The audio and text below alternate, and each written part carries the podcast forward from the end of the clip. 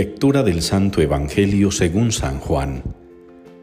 En aquel tiempo dijo Jesús a sus discípulos, Como el Padre me ha amado, así os he amado yo. Permaneced en mi amor. Si guardáis mis mandamientos, permaneceréis en mi amor. Lo mismo que yo he guardado los mandamientos de mi Padre y permanezco en su amor.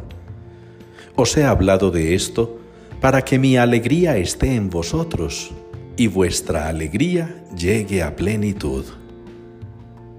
Palabra del Señor. Contad las maravillas del Señor a todas las naciones. Es la respuesta al Salmo 95. Contad las maravillas del Señor a todas las naciones.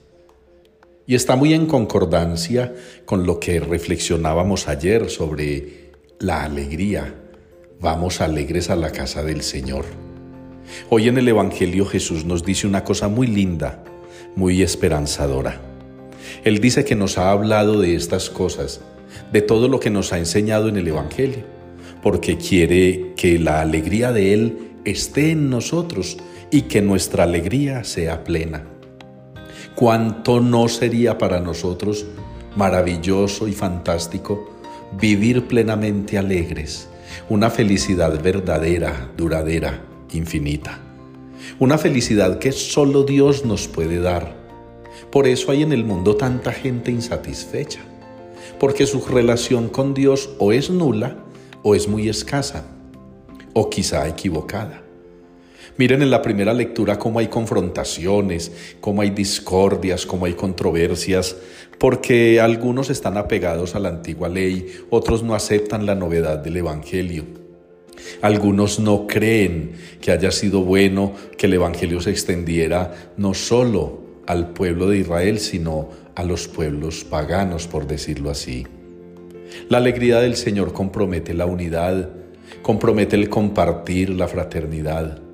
No podemos seguir alimentando esa amargura y esa tristeza que refleja el mundo, no por culpa de un sistema económico, no por culpa de un sistema político, no por culpa de un sistema ideológico o educativo o cultural, no. Es por culpa de tantos corazones y tantas mentes tristes, amargadas, aburridas, porque no encuentran felicidad y alegría como la podrían encontrar en Dios si se fijaran en Él. Ustedes y yo permanezcamos unidos al Señor en nuestra oración diaria, en la Santa Misa Dominical, en la lectura frecuente de la palabra, en el rezo del Santo Rosario, en la práctica de las obras de misericordia, en el cumplimiento de los mandamientos del Señor permanezcamos unidos a Cristo para que la alegría de Él esté en nosotros y nuestra alegría sea verdadera.